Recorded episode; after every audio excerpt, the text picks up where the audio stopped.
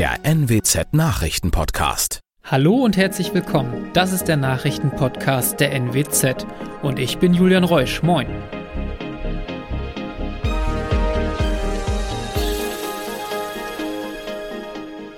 Und das sind die regionalen Themen des Tages.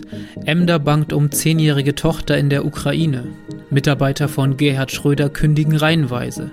Und der Fall Kosaika. Keine Anklage gegen einen Polizisten. Mikhailo ist Ukrainer und arbeitet seit zwei Jahren als Servicetechniker für das Unternehmen Firma in Emden.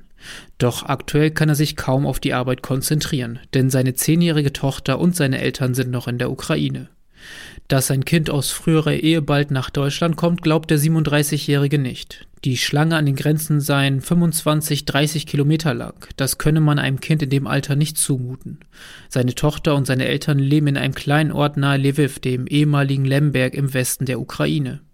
Dort wird nicht gekämpft, aber 30 Kilometer entfernt würden Bomben einschlagen. Dass sich die Situation bald ändert, glaubt er nicht. Er setzt keine Hoffnungen in die am Montag begonnenen Friedensgespräche. Der frühere Bundeskanzler Gerhard Schröder verliert nach Medieninformationen seinen langjährigen Büroleiter und Redenschreiber Albrecht Funk.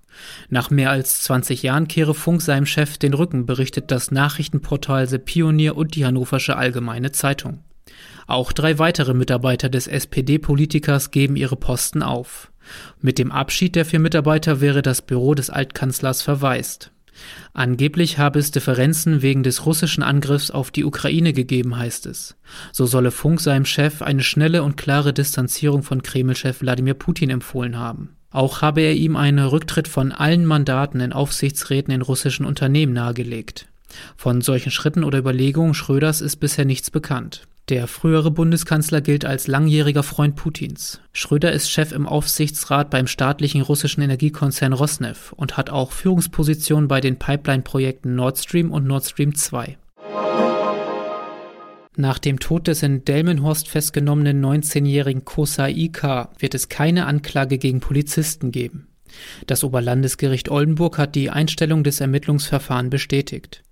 Die Polizei hatte den 19-Jährigen im März 2021 wegen möglichen Drogenkonsums kontrolliert.